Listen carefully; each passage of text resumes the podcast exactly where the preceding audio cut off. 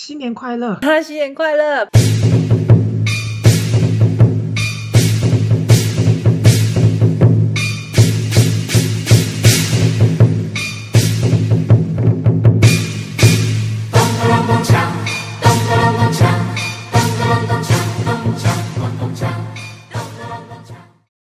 大家好，我们是高雄都兰人，我是一号秀芝，我是零号文龙。文龙，我们快要过年了，这一集。对啊，我们这一集，哎，不对，听到的时候应该是过年了。对，已经是过年了，应该是正在过年吧？是星期六。好，我们会如期的 update 吗？这也不知道啦。哎，应该是会啦。丢给你吗？哎，我过年很累哎，我今天已经到超累了。我今天超累的啊！我今天上班，礼拜过年前的那个最后两天，他根本忙得跟鬼一样。你们没有上班的人，真的是你不懂。上班的真的很累。哎，我没有上班之后，我整个人变超废的。真的哦。就是我以前上班的时候，骑车都可以骑到七八十，因为要赶着上班嘛。对。然后整个台北的交通是非常混乱的，所以我可能要左钻右钻，然后还要骑很快，要赶着上班。然后呢，前几天因为我肚子很饿，想要去买蚵仔面线。嗯。啊，但是我在骑车的时候我就已经很饿了，所以我就想说我要骑快一点，我要赶快买到蚵仔面线。结果我骑到六十，我自己就觉得好危险，好危险，不行不行，要停下来。所以我就发现自己没有上班之后，整个人的那个人生变得很没有斗志。By the way。你最近是不是有加入一个什么俄阿米耍神教？你怎么知道？因为好像他会推荐，现在脸书有一个功能是会推荐你朋友加入的社团，然后你就可以看你朋友在哪些社团里面。嗯、所以我就看到你在俄 阿米刷社团里面。嗯嗯，我跟你讲，因为因为我不是俄阿米刷的 face，我可以说我是厌恶俄阿米刷，所以我觉得很恶心。有啊，你早就嫌弃过我吃俄阿米刷，你跟我说那是鼻涕啊。对啊，很恶心啊。可是。虽然是这样，可是你那些俄阿米刷其实看起来蛮厉害的。哎、欸，它里面很强哎，它有超浮夸版的蚵仔面线。对啊，我知道啊，就是那个碗外面都挂满那个虾子，就是剥已经剥好壳的那种虾子啊之类的。而且我觉得那些网友很厉害，他们推荐的俄阿米耍真的都是好吃的。真的吗？因为等一下，因为齁。蚵仔面线重点就是鹅啊，可是为什么他们是强调虾子呢？哦，本来好，我跟大家讲一下俄阿米耍这个东西，在传统我们吃到的蚵仔面线，它的大肠一定是在整个煮的锅子里面，就是它煮的时候连大肠一起下去煮了，然后他要去靠那个老板或老板娘在边捞的功夫，捞到一定数量的大肠。但现在大家的俄阿米刷呢，为了求快求方便，所以他们把大肠卤好放在外面之后，才放进去俄阿米刷。那这样好吃吗？然后呢，鹅啊呢还也是另外烫好，蚵仔本来就要另外烫好，因为它在里面煮一定会缩掉嘛，所以这个我可以体谅。然后最让我不解的是台北的鹅啊米线，那个鹅啊一定会用勾芡包着。那外面一定会用太白粉包着，因为它不大，应该说不是很大颗。然后这样如果不勾芡去烫，一定缩得更小，所以它必须要用芡粉给它保护住。对，这是我对台北的蚵仔米线最不谅解的部分。然后你刚刚说这样大肠好吃吗？我觉得它会少了一个大肠跟蚵那个米线融合起来的味道。对啊，就是那个大肠，因为大肠是一个很腥的东西，所以你一定要去用很重的味道去扒住它，它一定要跟那个米刷隔在一起，你才会吃不出来它的那个。如果它没有它没有处理好的那个臭味，所以它一定得要卤过。对，所以在台北我还没有吃到超级合我口味的俄阿米刷，所以你就去加入那个俄阿米刷神教啊。对，我要去里面寻找到底有没有很厉害的俄阿米刷。好，那你最近有没有吃到很很厉害的阿米刷了？有有有，我家附近真的有一间，虽然叫附近，不过也要骑车骑个七分钟吧。对，大概七分钟啦。那还好啦，OK 啊。对啊，啊，当吃那一间已经很有名了，也没有必要跟大家推荐。因为我觉得俄阿米刷是一种大家家里附近一定会找到一间好吃的。它不是一个需要特别呃跋山涉水去吃的东西。没有错，对，因为蚵仔面线就是你吃，你真的不会特别说，我今天干超想吃蚵仔面线，我一定要吃到那一家，并不会，就是随便叫一个都、欸、都可以啊。你这样讲哦，你以前在美国读书的时候，对，有没有超级想念哪一间台湾的食物？呃，应该是不会说是哪一间，而是哪一些台湾哪一个种类的台湾食物。哦，有有有，这种我懂，因为我在日本读书的同学跟我说过，他很想吃台湾的空心菜。青菜吗？对，他超级想吃空心菜，因为他说日本没有什么空心菜，而且就算有也超级贵。所以他很想要吃清炒空心菜这种东西。我跟你讲，我在美国，我最想的东西，我是有时候连做梦都会想到那个味道，就是台湾的鱼汤，不管是什么鱼汤，就是鲜鱼汤。因为在美国，你很少买到可以就是煮鱼汤的鱼，因为煮鱼汤的鱼要很新鲜才可以，才可以去煮，不然你煮出来会是了了很恶心的味道。然后。呃，所以，所以在美国，你喝到鱼汤的机会真的很少。秀芝，你没有跑去法国餐厅喝马赛鱼汤吗？亲爱的，我不是你这么特贼。你生下来就是特贼，拎爸爸已经。对啊，算命人家就是这样说你。对，我如果真的很想很想喝鱼汤，我一定会跑去。法国餐厅买一杯马赛鱼汤，买一碗，然后我就会吃的很开心。所以这个就是家里的大姐跟家里最小的儿子的各个性格上的差别。我们是看爸爸妈妈胼手胝足的在赚钱，你呢 就是在那边享受爸爸妈妈赚到的钱。对，所以我过得很欢乐。对，然后我们过的就就是因为我们知道爸爸妈妈赚钱的辛苦，所以我们不能这样子这么挥霍的在花爸爸妈妈的钱。然后你就不一样，你真的是败家子。哎，说到这个，我前几天就又去看了我的那个命盘啊。哎呀，你又去算命了？不是，不是我去算命，是因为我最近在学习塔罗牌嘛，我跟大家说过了。OK，对。然后塔罗牌里面有一些牌，它跟星座是非常相关的。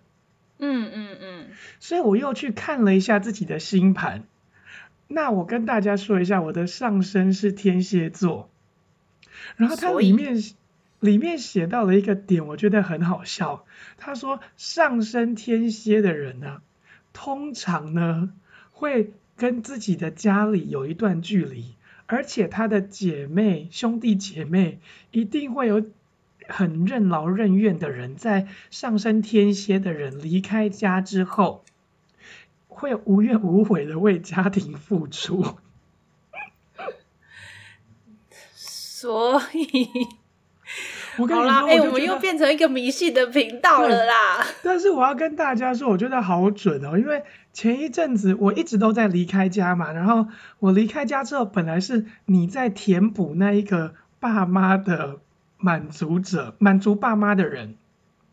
对，是我，本来是我。对，本来是你哦，然后你最近又跳开了，对不对？变成二号又跑去满足了。我就觉得天哪，怎么这么好笑？对啊，所以其实啊，这个就是家庭的功能就是这样啊，总是会有一个人会去填补那个位置。对，我们看过心理学的书籍，其实他也说过，就是在家庭的孩子当中，如果这个家庭有很多个孩子啦，超过两三个，超过两个，那他就是其中一个离开，就一定会有人去替补那个位置，这个不用担心。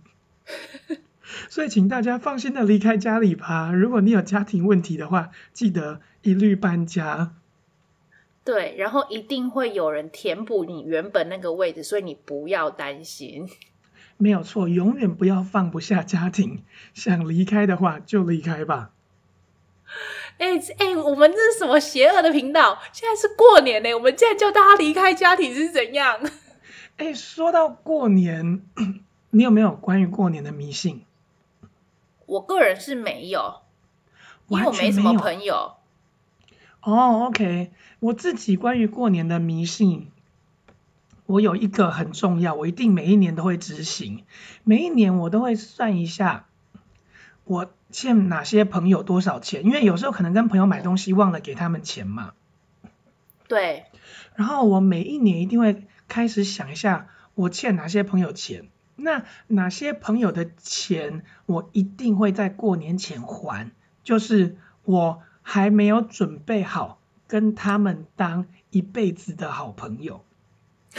哎，这样你讲出来，那个那些人不就知道了吗？啊，没有关系啊，反正我很少在欠人家钱的。也是。我本来在日常生活中，我欠钱我一定会在。半个月内还掉，顶多我忘记。但是我如果真的记得，我一定会在，甚至可能一两个礼拜，我就赶快还掉了。就我有时间处理，我就赶快把钱转给别人。哎，你知道我们客家人真的不太习惯欠人家东西或者欠人家人情这件事情吗？有啊，我们跟大家说过，我们客家人宁可被欠，但我们绝不欠人。真的，哎，像我啊，我是 half blood。连我，我这种 half blood，我都时不时说，哎、我没有欠你钱，我我我我到底有没有，就是没有把我可能买饮料啊，或者是吃饭的钱，问我同事说，哎、我还你钱了哈，我早上给你过了哈，我都会这种这种恐惧，哎，就我我不想欠人家钱。等一下，你连二三十块这种饮料钱你都不想欠哦？对啊，因为我想说这是人家帮我付的啊，我要就要赶快给人家。哦，如果是同事的话，我我可以理解，但朋友的话，我们通常都是这次你买，下次我买，所以关于饮料钱，我们不会太介意。哦，饮料钱，对啦，饮料，哎、欸，我因为我没有什么朋友，我现在只剩下同事，所以我对对对，这我可以理解，就是你 本来就没有准备跟他有这么深入的关系。对对对对对，就是真的是工作上，所以我在工作上我就是，然后大家大家就是以以处理公事的方式，就是然后大家公私分明这样。哦，工作上我也一定会，就以前在工作的时候，大家一起订饮料，我一定会在当天立刻给人。嗯嗯，不然就是如果都可能，我有一百块，他没有钱找我，隔天我就一定会拿回去还他。哦，这我也是，我可能，但我不会计较到一两块了，我我就是会一两块是不会啦，可能当然啦，就一两块这样不会，就反正都是放都是算好就给他了啦。哎，说到一两块，我最近听到一个好精彩的故事，我要跟大家分享一下。好，请说。我有个朋友，他叫做。我要叫他什么名字啊？给他一个化名好了，小兰。好，好，我的一个朋友小兰，小兰交了一个男朋友，交往一段时间了。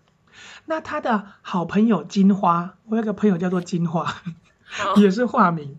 金花是小兰的好朋友，然后金花呢不喜欢小兰的男朋友，因为小兰跟金花他们现在是住在一起。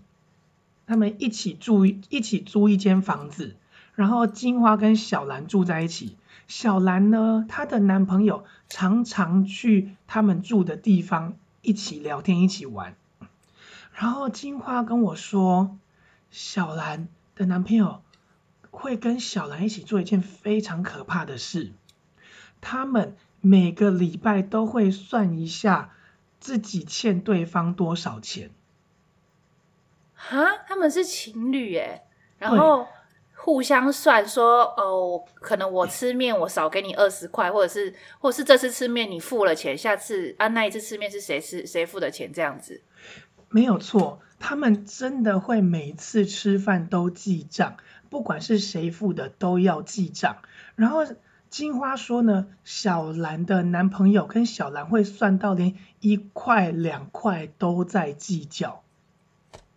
所以他们是真的很不真心的交往吗？随时都觉得我要你分 跟你分开？No No No！但小兰哦，她会自己花钱买东西煮饭给男朋友吃啊！我不知道这个有没有在里面啊，有没有算在那个钱里面？只是我在想，她那个如果真的要这么努力算的话，要不要算那个工作费？就是我煮饭给你吃这一顿，我的 工钱是多少？还有陪伴费，我们两个在一起，我跟你的时间，你跟我的时间，这样。对，啊，金花说了一句很好笑的话。金花说：“哪个男的敢跟我算一块两块，我的鲍鱼一定马上闭起来，立刻关掉。好好笑哦！他说他只要在任何时候听到男人在聊一块两块，他的鲍鱼就会立刻合起来，马上关闭。哦，嗯，哎、欸，真的，如果一个男人跟你算到算到一块两块，那就真的是很小气的人，那真的不不值得当情人或是交往。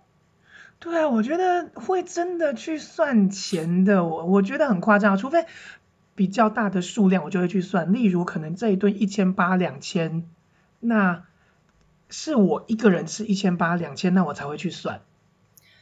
应该说，如果说两个人要交往，或者是有在暧昧的情况之下，但是他觉得说他今天想要带你去吃一顿，他觉得是一个 date 的餐，那那这样子这个金额你要怎么算？哦，一个 date 的餐吗？对啊。那今天是什么特别节日吗？他觉得他爱你。他觉得他爱我，那我会看这个人我爱不爱。如果我爱的话，下次我就会爱回去。哎、欸，好啦，哎、欸，我们好无聊，我们要赶快进入今天的 主题了。哦，好好好，今天我们其实想跟大家聊聊最近很红的事情。哦，欸、就是那个悲从中来那一件事。对对对。大家知道这个梗吗？还有 On Mommy Baby Home。哎、欸，我妈咪被用了，我不知道。我知道悲从中来的梗，真的是昨天我老公跟我讲的。他说是杯子从中国来，因为是中国做的那个飞机杯。OK，就我们其实我们想跟大家聊聊性骚扰啦。对啊，鸡排妹说的性骚扰这件事情。哎、欸，但我在想，为什么鸡排妹的性骚扰是一年之后才说出来啊？嗯，所以这个就是大家质疑他的地方，他令人质疑的地方了。我觉得，我我绝对相信有性骚扰，我认为他提出性骚扰没有错，因为他本来就有他的权利说性骚扰嘛。就如果我喜欢你，你摸我鲍鱼都没关系啊；如果我不喜欢你，你碰我手臂就是性骚扰，这很正常。没有错，对对对。只要你只要你感觉到对方的动作，或是整言语，或者是 甚至眼神对你的不礼貌，让你造成不舒服，你都可以认为他是性骚扰。等一下，眼神也可以吗？眼神就不一定啦，不一定啦。眼神的话，我上在路上看男生呢，然后我心里都会想，他们把我强奸三百遍，该不会我一直性骚扰？眼神是比较严重一点啦。我说言语跟动作。哦，言语没有错，言语的话，我可以，我完全理解。嗯嗯嗯，如果说言语上的冒犯，可是我、啊、我我倒觉得有一个问题是，比如说，嗯呃，可能有时候你走在路上被人家口袭啊，或者人家说：“哎呦，小姐，安尼盖睡哦。”这样子算不算性骚扰？诶，安内盖睡哦，我会觉得他在称赞我，诶 或者是没有啊，可是。可是有的女生就不喜欢这样子，觉得就是觉得很困扰。哦，诶，为什么被称赞漂亮要觉得是困扰啊？有些女生会诶，诶，你站在女性的立场分析一下好不好？因为如果今天有人这样称赞，我会觉得很开心，很很欢乐。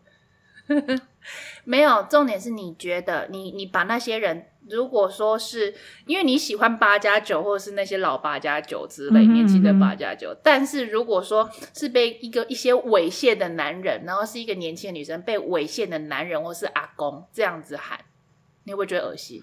哦，如果阿公这样对吗？对我吗？那我就会转头跟他说谢谢，然后快步离开。可是，在我们以前的教育之下啦，我们大家都。不会，我们都会觉得说这是骚扰，然后就要赶快离开这那个现场，以免他可能对你做一些不礼貌的动作。他觉得你在 welcome 他。哎，这的确是骚扰，但我觉得面我自己啦，在曾经面对性骚扰的经验中，我自己是不会立刻逃开的，因为我觉得他们需要这种反应。什么意思？叫他们需要这种反应？他们喜欢看人家害羞逃开的样子。哦，所以如果你不逃开，他就觉得无趣，就跟霸凌人的那种是一样的。对对对，甚至我觉得他们需要这种反应，他们就觉得哈哈哈哈，你看今天我又弄到一个人了。哦，所以也是哎，对耶，就是你不要不要觉得很害怕啊，然后再尖叫逃开。对，我觉得反而正面的看他一眼，然后跟他点个头说谢谢，他们就觉得哦，好无趣哦。对，会自就觉得自己在自讨无趣。对，所以我自己在面对性骚扰的经验中，你讲的那种东西，我的确的确遇过，就是可能某些年纪比较大的同性恋。然后又不是我的菜，语气又没这么礼貌的时候，我的确遇过这种情况，那我都会转头跟他们说谢谢，然后给他一个坚定的眼神，然后就离开。哦，所以所以就是要奉劝大家，跟大家说，如果真的遇到言语上的性骚扰的话，呃，我们就给他一个正面的反应，让他们觉得自讨无趣，我们就可以助。助制止他们这些行为，应该这样讲，对，对不对？对，给他们一个礼貌而不失尴尬的微笑。但是我相信，这个限于我们这些年纪，可能已经是二十五岁以上的，的人，对对对，我可以做到的事情。的确，这需要多年来的训练。对，因为我在想啊，如果是只有十三岁，可能到。二十三岁的时候，那些小女生，她们真的还是，她们的心理素质还是不够面对这些老变态之类的。对，但是我在想，十二三岁应该也不会听我们的节目。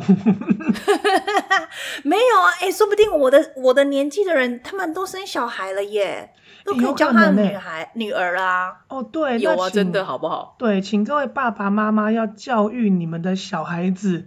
当遇当他们遇到性骚扰的时候，记得给对方一个礼貌而不失尴尬的微笑，配一个坚定的眼神，然后跟他说谢谢。但是要赶快先说完谢谢之后，就赶快要走，镇镇静的逃离现场，要镇静的不要跑，就是走离快走离现场。对对对，我觉得绝对不能逃啊，就镇静的转身离开啊，要多害怕，请你保证自己离开他的视线之后。对，你在安全的地方之后，你再哦表现出那害怕的样子。对，因为 他们需要那个害怕的感觉。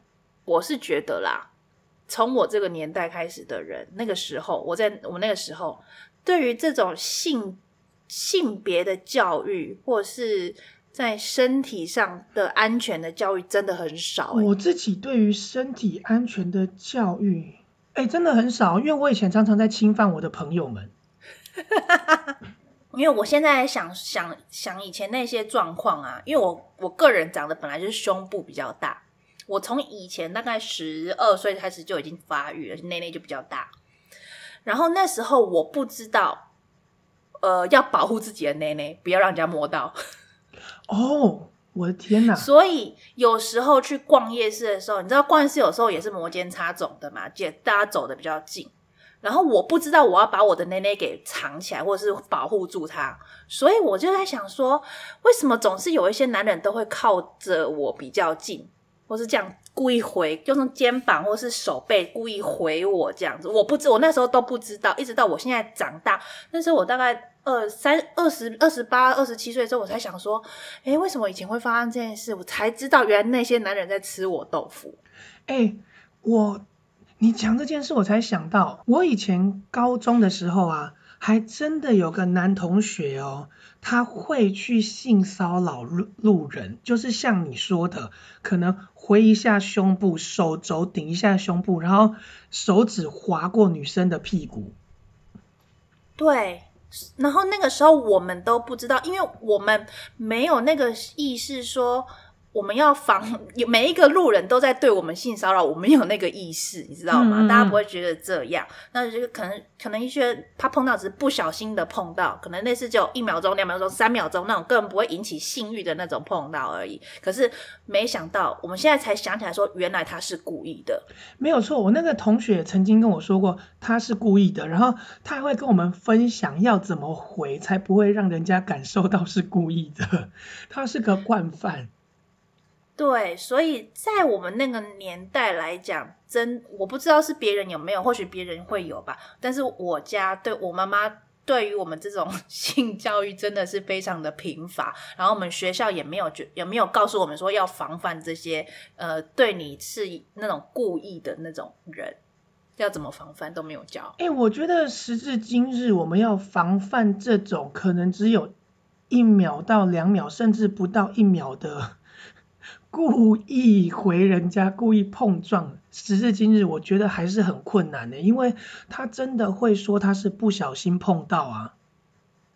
我是觉得，如果说，呃，在那种可能现在是在捷运里面吧，或者是那种呃呃走走路之间碰到。你说肩膀碰肩膀也就算，可是你说如果是肩膀去硬要撞你的胸部，那个就真的很过分，或者是他的手这样故意碰你的屁股那种，就真的很过分了。可是也就那一秒钟、三秒钟的，你真的很难说，你给我停下来，你怎么会摸我屁股？这样真的真很难。而且我那个同学他更有技巧的是，他不是碰哦，他是回过去。哎，这样子他有得到什么乐趣吗？他有跟你们说过吗？有，他说他的乐趣就是他觉得他侵犯到别人。哦，所以他们所以很多这种性骚扰的人，嗯，他的乐趣就是觉得我侵犯到别人了，我让你不舒服了。OK，哎，所以今天那个鸡排妹她在说的这些，这两个人，呃，那个叫什么？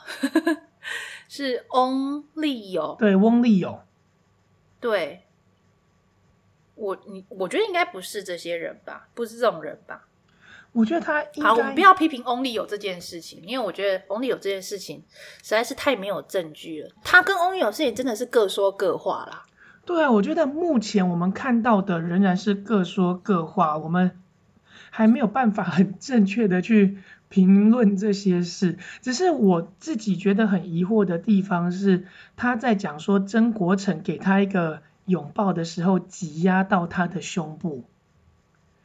然后呢，嗯、曾国成的回应是：如果我让你不舒服的话，我跟你道歉，只是我都会给大家热情的拥抱，他对所有人都一样。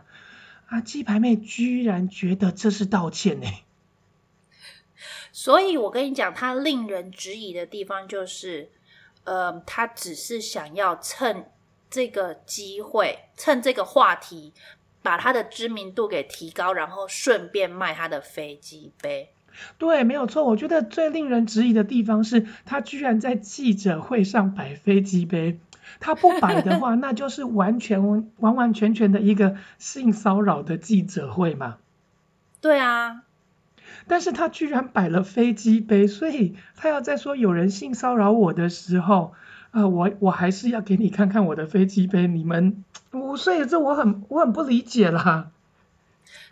所以这就是大家对于他有没有很深远的力道的一个问题嘛？如果说今天你真的动机单纯，就是说我真的觉得不舒服了，我要说出来，就是一个 me too 的一个概念的话。那大家真的会每个女生都声援你？可是你看看现在有多少人在声援他？其实并没有。哎，但其实有一派哦。好，因为我最近加入了一个东西叫做 Clubhouse。哦，你有在玩 Clubhouse 哦？对对对，我这个礼拜刚加入 Clubhouse。那里面有一派的人是，我不得不说，他们自命清高，觉得自己是清流。嗯，他们就是一直在力挺鸡排妹真的被性骚扰这件事。对他们，可是我我相信他真的被性骚扰，我也相信，我也相信。但是他们觉得性骚扰就是性骚扰，他卖什么飞机杯跟他性骚扰完全没有关系。他就算在记者会上摆出飞机杯，跟他被性骚扰也是一样的，所以我们要声援他。好好，那那。他跟 Only 有这件事情，还有另外一个事件，说他是在一个什么尾牙的场合上，被对方的老板用在口头言语上骚骚扰他这件事情，你的感想如何？我对于这件事情有非常大的一个意见。你说鸡排妹在尾牙对，他说他去参加一，他去他去受邀当，好像是当一个串场主持人还是之类啊，当一个来宾之类，反正他就就拿了十万块来做这一个这一个就是这一个活动，他被请人家请去做这个活动，然后呃就是尾牙嘛，你就知道，反正就是就是请一个艺人来站在那边就是这样，嗯哼，然后他对对方的老板怎么性骚扰他？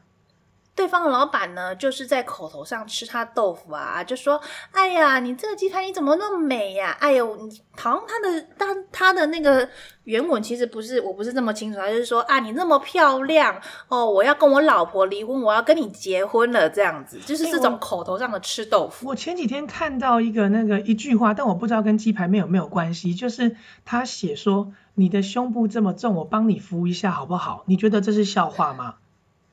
我觉得不是，这个是很严重的一个一个性骚扰了。对，但是如果对老男人来说，老男人如果说，哎、欸，你的胸部好重啊，我帮你扶一下好不好？然后其他人就会哄堂大笑。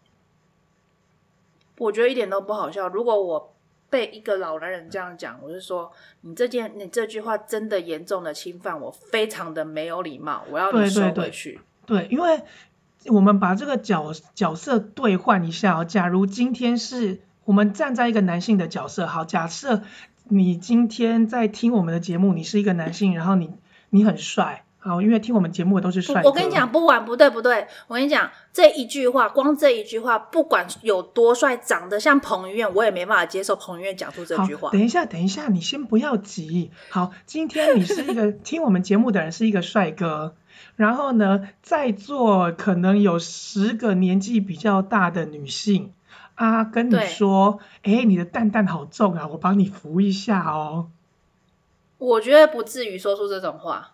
对，但是这个感受应该是说，对于鸡排妹的感受就是这样。会是说，如果女生性骚扰男生，会是说你的胸肌好大，我可不可以摸一下？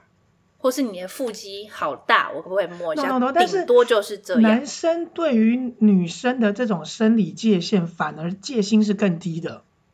对啊，对啊，啊所以那时候馆长被摸鸡鸡鸡的时候，他一刚开始他没有没有说不要。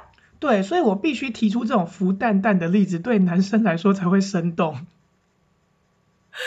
哦，对啊，毕竟我们 很我们的受众有几乎都是那个 有蛋蛋的人。对对对，我们受众大概有一半是有蛋蛋的人嘛，可能超过一半，所以。我在想这个，我在我自己在想这个性骚扰的程度，大概对男生来说啊，就是你的蛋蛋好重，我帮你扶一下好不好？没有，我相信男生听到就是你的胸部好重，我来帮你扶一下，真的觉得这句话非常的没有水准了，哎，他不只是没有礼貌，他是没有水准。因为如果男生听到别人跟他说，哎，你的胸肌好大，我帮你撑一下好不好？可能他还会开心，还会觉得干我练的哦。对，他会觉得我对，而且哦，我这么努力的在练，就是为了这一刻啦，让你们看到。对对对，所以我觉得必须让他们感到性骚扰，一定要到孵蛋蛋。好啦，对，就是哦，这种对于身体就是性，不应该不是说器官上的骚扰，是呃，我觉得不能接受。但是好像那个。那个那个就是尾牙上面那个董事长，对于对于鸡排妹讲的话，真的只是普通一般会去亏，就是亏人的那种话，说啊，小姐那么漂亮啊，我要把我老婆抛弃了啦，我要来娶你啦。这种我觉得基本上他不是这么严重诶、欸啊，所以他只是这样说。那我如果情况真的只是这样，那我觉得还好。我也真的觉得还好，可是鸡排妹就把它跟 Only 有这件事情把它连接在一起了。因为我认为，因为老实说啦，如果今天今天来的是一个呃，今天在在台上是徐佳莹好了，老板绝对不会这样跟他讲话。因为徐佳莹为什么为什么不会？因为徐佳莹她有唱歌，她有作品，她有其他的东西，老板可以跟他聊。但是你鸡排妹没有啊，你鸡排妹一个作品就是写真集、飞机杯，老板要跟你聊什么？是不是只能跟你聊你的外表？那总不能跟你聊你说飞机杯是你的你的那边做出来的吧？那更没有礼貌啦！哎、欸，秀芝，但我这一点哦，我跟你持反对意见。怎么说？我觉得就算他没有作品，我们可能也不用去针对人家的胸，呃，如果是胸部啦，单纯胸部的话，我觉得没有。没有，他不是他不是胸部，他只是说你你长得很美，我要跟你，我要把我老婆抛弃了，然后跟你结婚。他是在他就是在评判你的外表这件事情而已啊。我、哦、那我觉得徐佳莹人家也会称赞她漂亮啊，人家会说，哎呦你这么漂亮，唱歌又这么好听哦，我要把你娶回家，每天唱歌给我听。那这样你觉得是性骚扰吗？不是啊，他是在称赞他啊。对，有才华。对对对，所以他对于人家说你这么漂亮，我要抛弃我老婆把你娶回家这样的话，我觉得不是性骚扰，但不能因为他没有作品而说，而说他不是性骚扰。我是我是认为说，你要不要人家对你批评，对于你的外表或者是对于你的。身材来做批评，来做做任何话题，你真的有点强人所难，因为你真的你要卖的东西就是就是你的写真集和你的飞机杯啊，你要人家怎么不用有色的眼光看你？诶，这的确的确是一个我没有想过的事，因为它的卖点真的就是身材嘛。对啊，因为你看哦，我我真的有去查过，就是。郑家纯，我用郑家纯去查查他的作品，他的最近的发表的呃所有的事情有什么？他只有二零一四年的时候，对于呃大肠花或是太阳花这件事情有一点政治上的琢磨，其他都是他在卖他的写真集。其他都是他用他的身材来帮谁做造势什么的，然后不最近他在研研发他的那个飞机杯，我是没有去认真看那个飞机杯，可是我认为他应该是说，我、哦、可能是用他的那个他那边的形状做出的飞机杯而拿拿出来卖的这样子，对不对？对，对，对，那你要人家怎么不用不用有色的眼光来来看你这个人？如果今天凤飞飞站出来，你会跟他谈他的名气吗？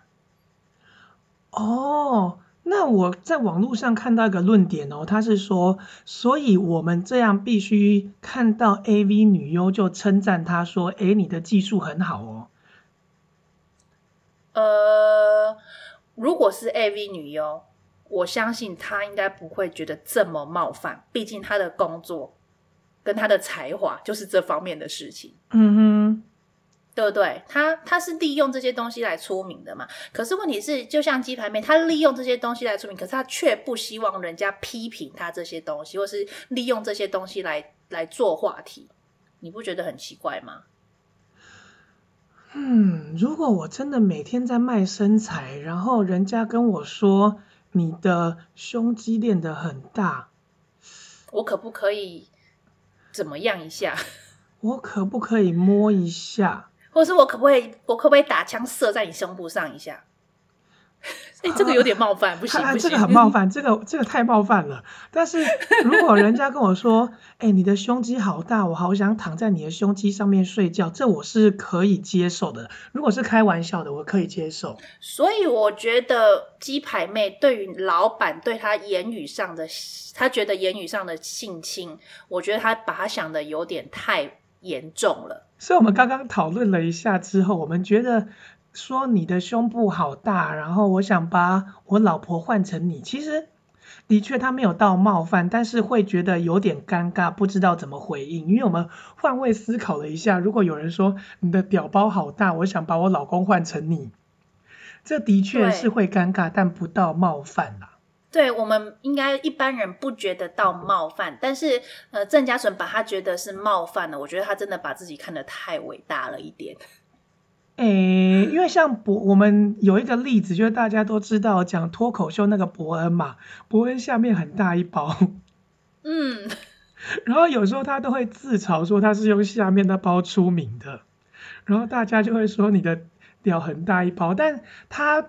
顶多就会觉得他没有到冒犯，因为毕竟他是脱口秀演员，他除非收到别人的屌照，可能才会觉得冒犯。不然这种事情通常都是玩笑带过嘛。但可能一般人的幽默感没有这么强，就会觉得有点尴尬。啊，如果在路上遇到伯恩，跟他说：“哎，伯恩，你的屌包好大，我可以跟你拍照一下吗？”他肯定会尴尬的说：“哎，可以，但是我们可不可以拍全身？但是不要只拍屌包呢？”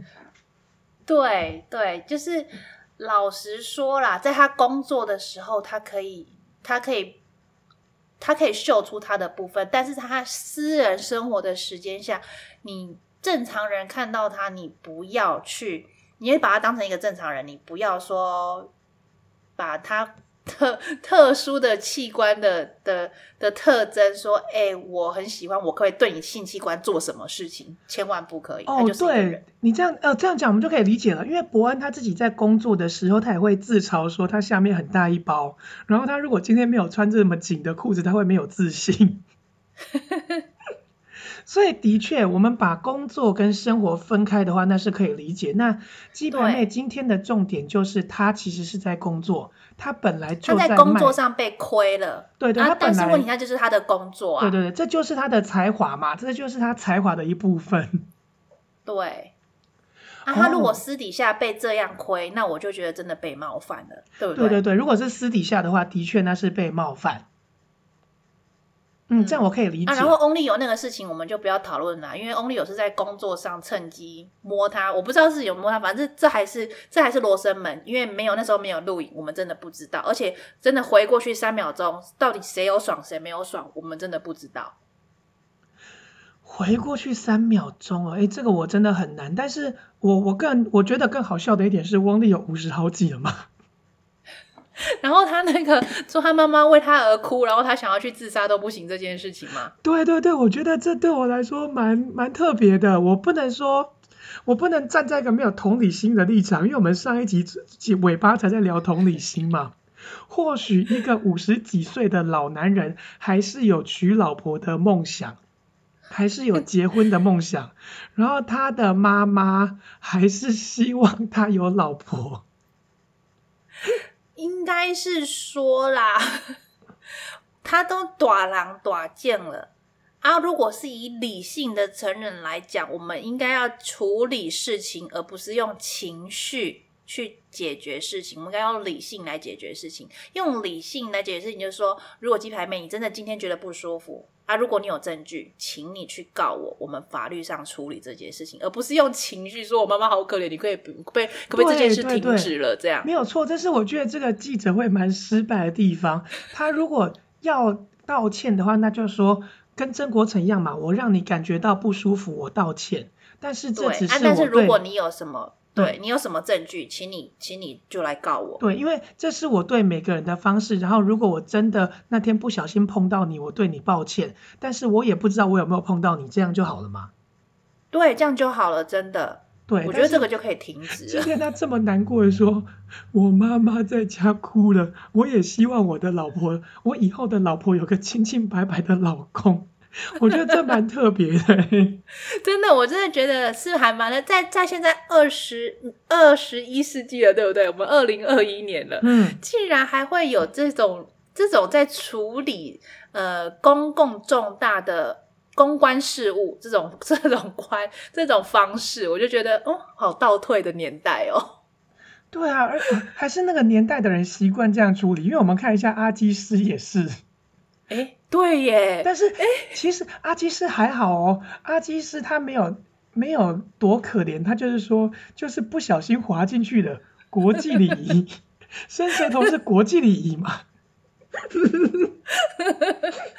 好啦，哎，我们不要这样子取笑我 那些年代的人。我觉得伸舌头是国际礼仪这句话我好喜欢哦。因为后来我们在夜店拉的时候，朋友在在弄在笑我们，隔天在笑我们的时候，我们就会说，这是国际礼仪，伸舌头嘛是国际礼仪啊。对啊，嗯，对，我们也没有办法，这就是有事实证明它是国际，大家都可以接受的借口。对，这就跟成龙说过一句话：我只我只是犯了全天下男人都会犯的错。哦，真的很讨人厌的这一句话。对啊，而而且哦，我还有不少朋友赞成这句话。然后他们能够接受这个借口，我只是犯了前。不是不是，我们不能接受，但我们会说，世界上没有男人不偷吃的，他的差别只是在他有没有尊重你，会不会插嘴而已。好，哎。哎、欸，我觉得这个现代吼很烦呢。你们这些人，有时候这种很讨人厌的大白话，它是事实，但是它真的很讨人厌。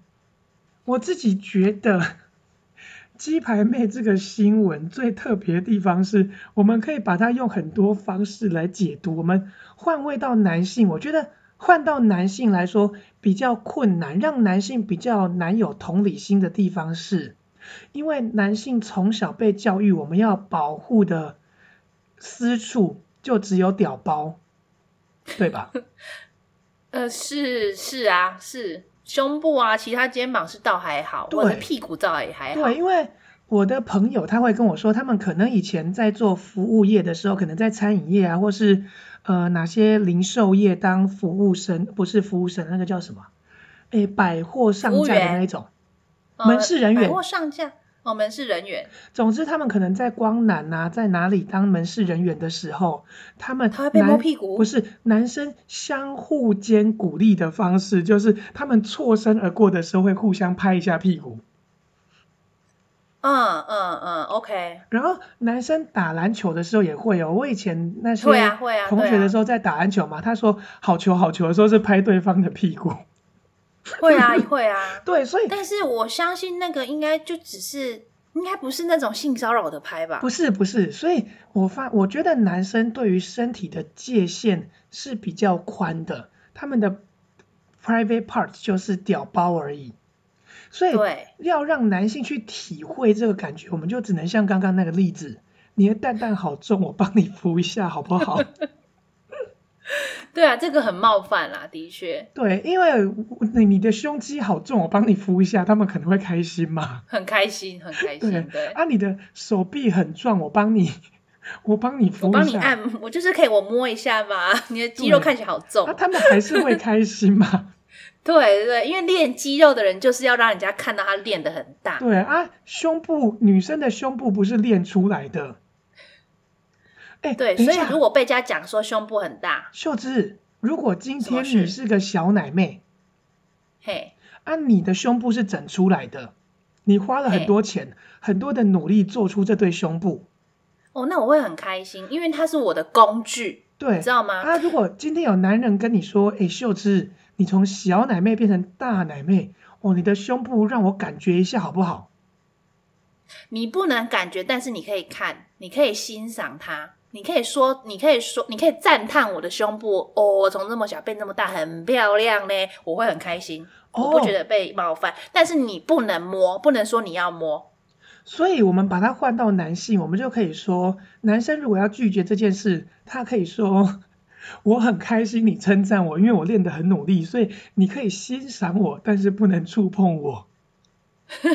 对啊，对啊，你可以拒绝人家触碰的。对，的确啦，就是只可远观，不可亵玩焉。对对对对，对于女生，其实男生对女生这样，我今天穿的裙子很短，或是我今天胸部露很露露给你，我是你可以看，但是你不能说，不能不能用言语或是用动作来侵犯我。哦，哎，对，这样我觉得我们讨论出来了，我们今天最后的结尾，结尾就是。被称赞是没有关系的，对啊，被称算吃那是算称赞，受人称赞是没有关系的，因为人家说鸡排妹漂亮啊，我想把我老婆换成你，这样是称赞，我是称赞吧，对不对？对，如果是漂亮的话是，他如果说哦你胸部好大，我想把我老婆换成你，这样是稍微尴尬，稍微冒犯，对，但不到性骚扰，对，对。因为如果一个男的跟他说：“哎，你胸肌好大，我好想把我老公换成你。”或是你的屌包好大，我好想把我老公换成你。这样稍微尴尬，稍微冒犯，但不到骚扰的程度。对，OK，所以你可以远观，你可以称赞我，你可以稍微冒犯我，但是不要骚扰。对，千万言言语上对于性征。的骚扰以及动作上骚扰是不行的，绝对不行。哦，但是我在想啊，如果是朋友间的那种玩闹，可以吗？怎么玩闹？就是摸胸部那种捏捏胸部吗？